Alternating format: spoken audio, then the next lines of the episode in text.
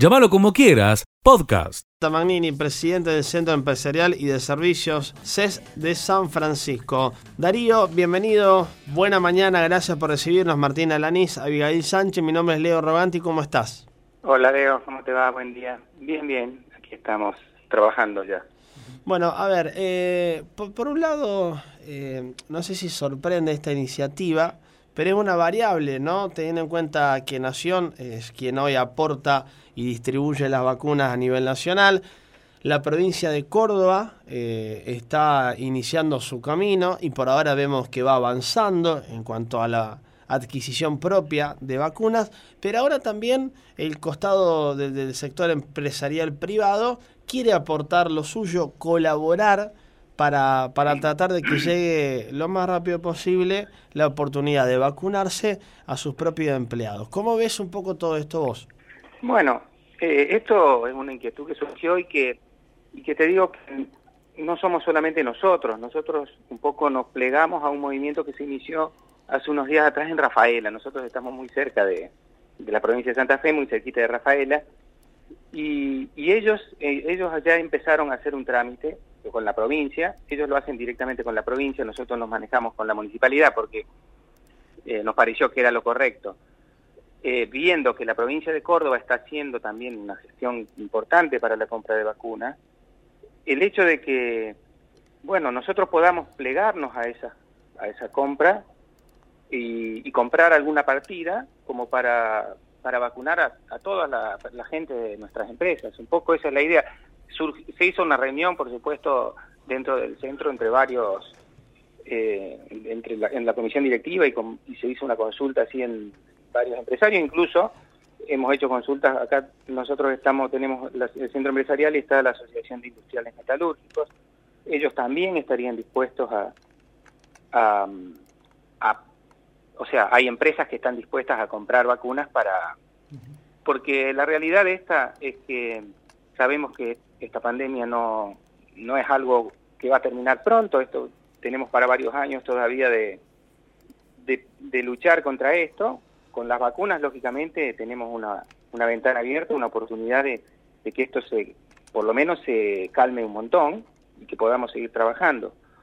Hoy creo que los gobiernos están en una situación complicada en el sentido de que tenemos una economía muy, muy dañada, un poco por la pandemia, otro poco porque ya veníamos con problemas económicos en el país, y también tenemos eh, este tema de que tener de, tener que restringir para que no se contagie, para que no se sumen estos contagios, o sea, hay un, camino muy estrecho en el medio donde donde hay que decidir si das prioridad a uno o al otro, yo creo que no hay que dar prioridad a nadie, sino hay que buscar el, el punto más eh, más favorable para que todo funcione, y eso yo creo que hoy es la vacuna. Eh, no hay otra salida, me parece, a esta, a esta mm, a este problema que tenemos hoy con el tema de la pandemia. Darío, y en este marco, ¿no? Eh, ¿Sería la propia entidad empresarial la que dispondría del dinero para la compra de la vacuna o serían directamente los empresarios, ¿no? A través de, sus recursos los que aportarían para comprar esas vacunas? Mira, nosotros em, eh, en, el, principio de la pandemia, con el tema de los testeos, eh, hemos hecho en el, centro empresarial ha, hecho en su momento cuando había problemas para, hacerse los testeos y las empresas por ahí tenían que hacer algún algún testeo porque había contactos estrechos y ese tipo de problemas. Hemos hecho compras de, test que se los dábamos a la municipalidad y, lo, y las empresas iban a través del centro, pedían turnos y, y se iban haciendo isopar. En este caso a lo mejor sería algo parecido. El centro de acuerdo a la, por supuesto que se hace como un estudio de mercado, digamos, para saber cuánto es más o menos la demanda de vacunas que tendrían las empresas, y se puede hacer una compra y después ir, eh, por supuesto que esto no puede ser eh, aplicado por el centro, esto tiene que ser aplicado por, por la municipalidad, por alguien, por algún centro de, salud que, que, que, sepa manejar estas cosas. Pero sí que podríamos hacer a lo mejor la compra a través del centro y y después irlas distribuyendo de acuerdo a las empresas que la van necesitando. Igualmente, hoy Darío parece un poco lejana esta posibilidad, teniendo en cuenta que los laboratorios solamente le venden a los estados nacionales, ni siquiera las provincias están pudiendo acceder ¿no? a las vacunas. Bueno, o sea, la idea es que no lo compramos nosotros. O sea, nosotros no, no podemos de ninguna manera eh, comprar nada que sea un medicamento o una droga o, ese tipo de, de productos. Siempre sería la compra a través de la, de la de la provincia o de la municipalidad, no sé cómo, cómo se va a terminar derivando esto, pero, o sea, que, que la provincia nos, de, nos, eh, nos dé una partida de la cual nosotros nos haríamos cargo de, del costo y, y que quede bloqueada, digamos, para el uso de los empresarios. Esa es un poco la idea. La idea no es sacarle a, no es sacarle a nadie, simplemente, si la provincia va a comprar 100 y puede comprar 110, bueno, esos esos 10 que puede que compre de más que queden para usar para el uso de de, las empresas. ¿Ya, ¿Ya lo han hablado con algunas otras entidades empresarias de la provincia, Darío? Eh, lo hemos hablado, sí, por supuesto, lo hemos hablado, nosotros estamos muy eh, conectados con FEDECOM y lo hablamos también con la Cámara de Comercio de Córdoba. Ellos creo que todavía no han hecho nada, pero también estaban pensando en hacer algo parecido.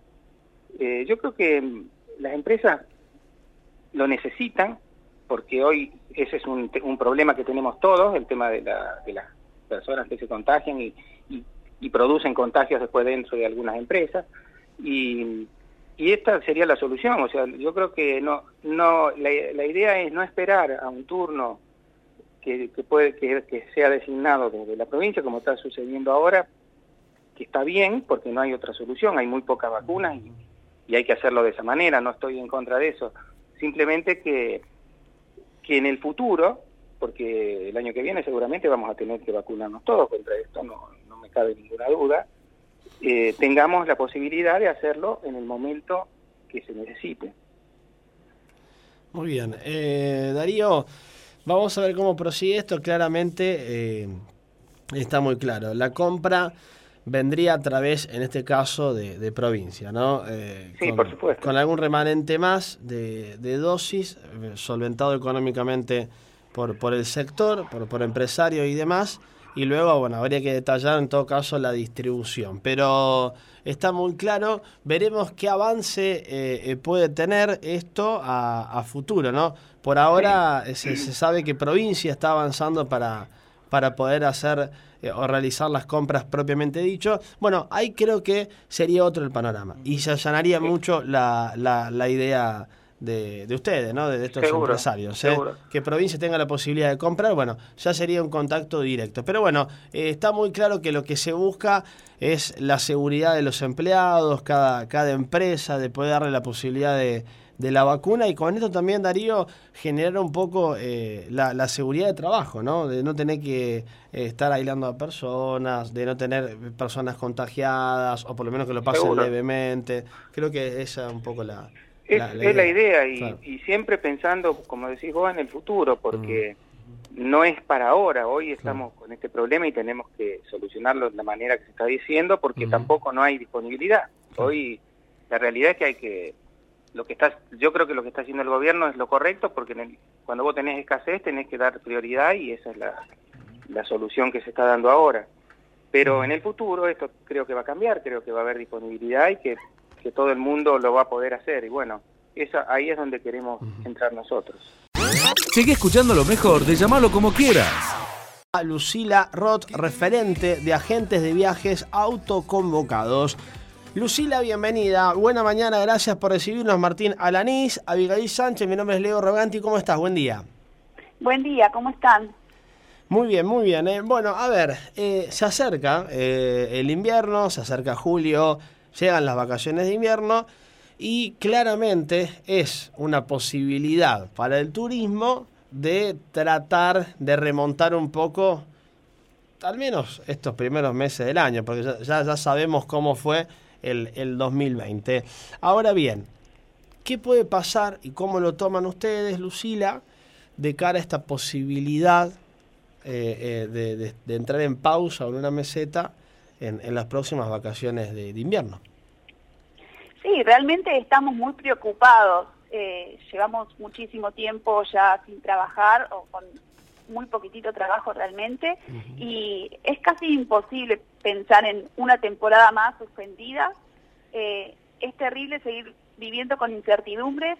La verdad que las vacaciones de invierno están a la vuelta de la esquina y, estamos tratando de rechazar la posibilidad de que se suspendan eh, porque realmente el sector ya está completamente destruido y estas limitaciones eh, nos siguen perjudicando, ya no se resiste más eh, ni, para los trabajadores del turismo ni las economías regionales que dependen en muchos casos del turismo pueden soportar eh, una suspensión nuevamente, más considerando que ya venimos viendo que el turismo no contagia como se ha estigmatizado tanto todo este tiempo, donde se ha llevado a cabo durante el verano y durante Semana Santa con todos los protocolos necesarios para poder desarrollarlo, donde los prestadores se están preparando para las vacaciones de invierno con gastos terribles y, la verdad que bueno, estas eh, incertidumbres que nos siguen generando, esta falta de previsibilidad, de confianza, eh, son siguen perjudicándonos totalmente.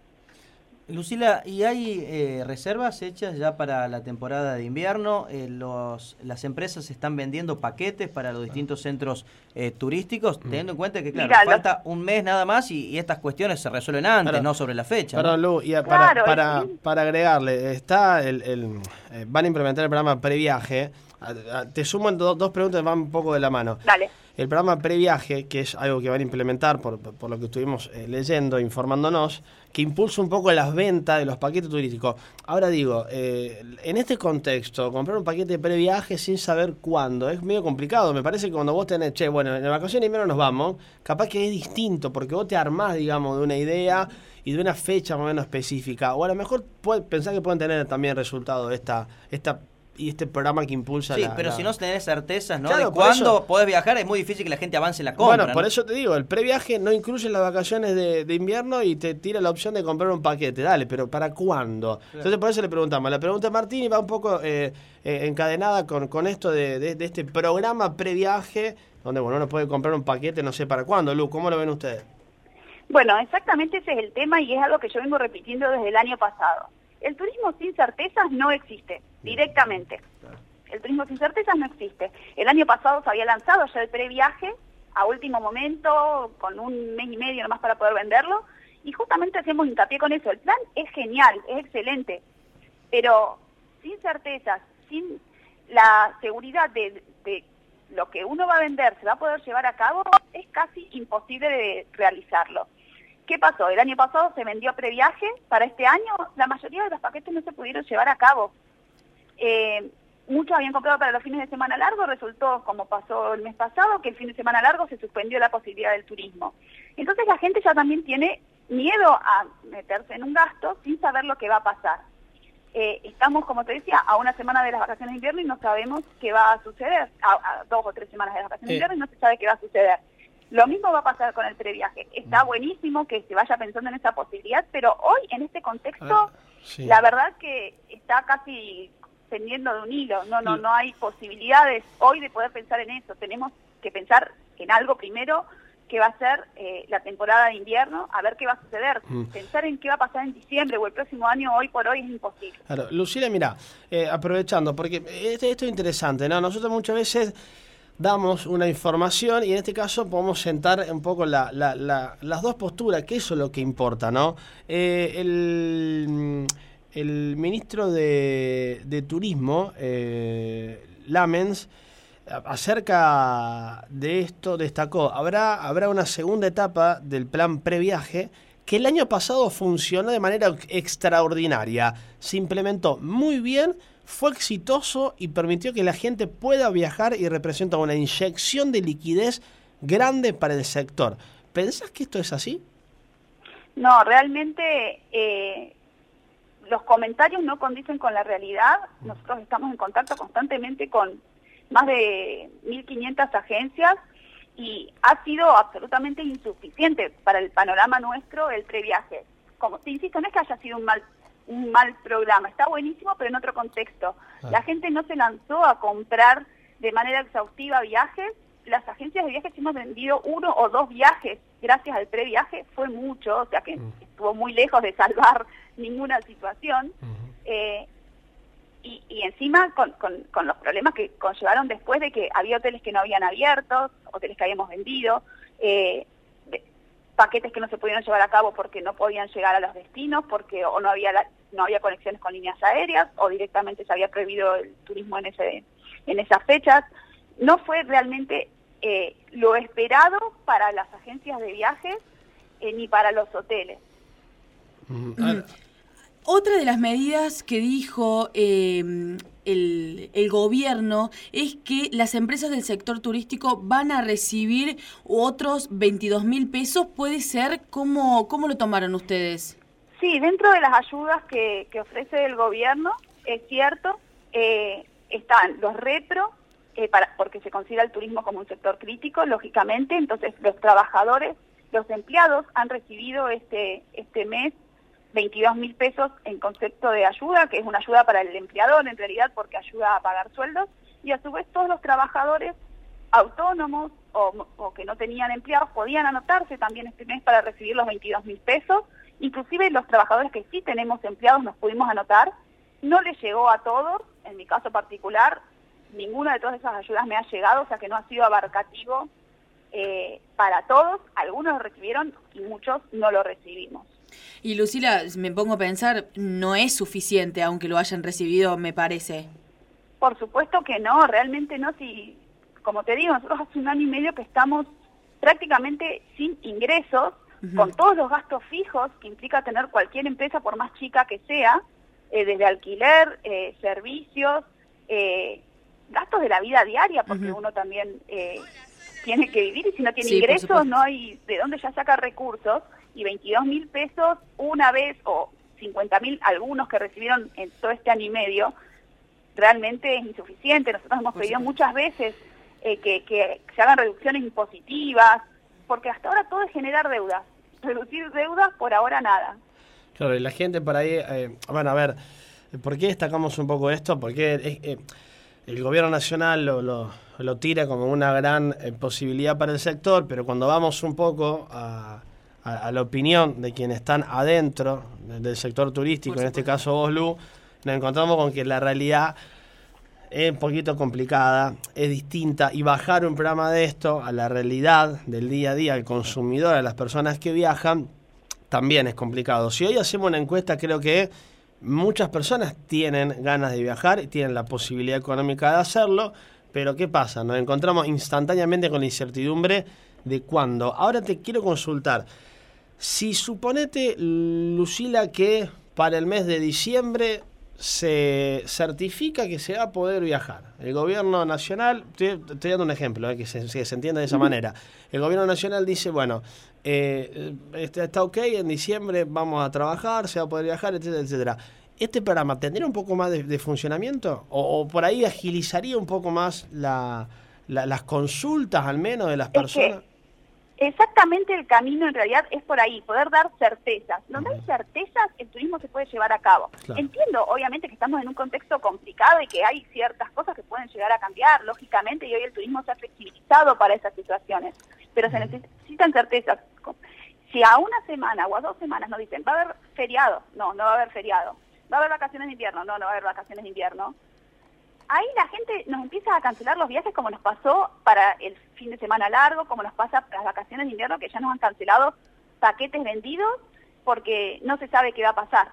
Entonces, eh, esas incertidumbres hace que no se pueda llevar a cabo. Si el gobierno dice, a partir de noviembre se abre, se abre el turismo para, eh, se abren las fronteras para recibir turismo internacional. A partir de septiembre nosotros ya podemos empezar a planificar y vender. Si nos dicen, eh, hasta septiembre la cantidad de vuelos van a estar reducidos. Después de septiembre vamos a ir paulatinamente abriendo el turismo. Sí podemos pensar en llevar a cabo una temporada de verano, pero sí se necesitan fechas medianamente concretas para poder, para poder empezar a planificar. Sin lugar a dudas, esa es la primer clave que necesitamos. Perdón, pero la, última para agradecerle el tiempo, pero a ustedes como, como, como referentes de, agentes de viaje, referentes del sector y demás, eh, entiendo que es una línea la que se maneja a la hora de comunicar a la sociedad toda, pero muchas veces existen reuniones entre gobierno, sea provincia o nación, por sobre todas las cosas, con referentes de, de, viajes, eh, empresas y demás, ¿se habla, sin decirme si se hace, no hace falta que nos digas cuándo, pero ¿se habla por lo menos de algún mes estimativo? De decir, bueno, a ver, eh, muchachos, para el sector turístico, desde el gobierno, estoy poniendo un ejemplo, el gobierno nacional pensamos que para finales de octubre, septiembre podemos empezar a proyectar determinadas posibilidades de viaje, aunque sea internamente para los referentes del sector, propietarios de empresas turísticas y demás, o no se sabe absolutamente nada de eso. No, jamás, Ah. jamás nos dieron, ni el año pasado ni este, Claro. eh, al- alguna tranquilidad, alguna certeza, alguna fecha, nada de eso. Es todo sobre la marcha, te diría. Claro, claro. Eh, por eso es tan difícil nuestro nuestro panorama, es como nunca se ve la luz al final del túnel, ¿viste? Sí, sí, sí, Así sí. es la sensación. Y, y cuando estamos pensando que vamos a poder volver, es todo para atrás de nuevo. Entonces no no no tenemos certeza realmente. Y, y eso es lo que más nos está complicando en este momento. Bueno, para agregar, mira, buen día, Adriero, el tema de turismo con ayuda económica de, de repro de 50 mil pesos y una este año de 22 mil, no llegamos ni a pagar el local. Imposible sustentar esta situación. Saludos a Lucre- Lucrecia, eh, Carlos Magno, de, de- de referente de turismo aquí en, eh, en Villa María, que Sí, bueno, es así, lamentablemente, como te digo, o sea, no solo que dan esas ayudas, y es cierto, y por ahí los números que dice el ministro, sí, suenan millonarios, obviamente lo son, pero es un sector, el turismo, que eh, emplea a un millón doscientas mil personas más o menos. Claro. Si uno divide los montos de los que hablan, es realmente mínimo. Son, somos trabajadores, toda la vida hemos aportado al gobierno y es muy poco lo que estamos recibiendo en esta situación terrible, donde el mismo gobierno, por una decisión política de salubridad que se entiende, está perfecto, está prohibiendo nuestro trabajo. La verdad es que necesitamos otro tipo de ayudas porque no se puede más. Llevamos un año y medio resistiendo. Es muchísimo, es muchísimo, muchísimo lo que estamos padeciendo todos los que trabajamos en turismo y, y realmente es muy preocupante. Llámalo como quieras, podcast.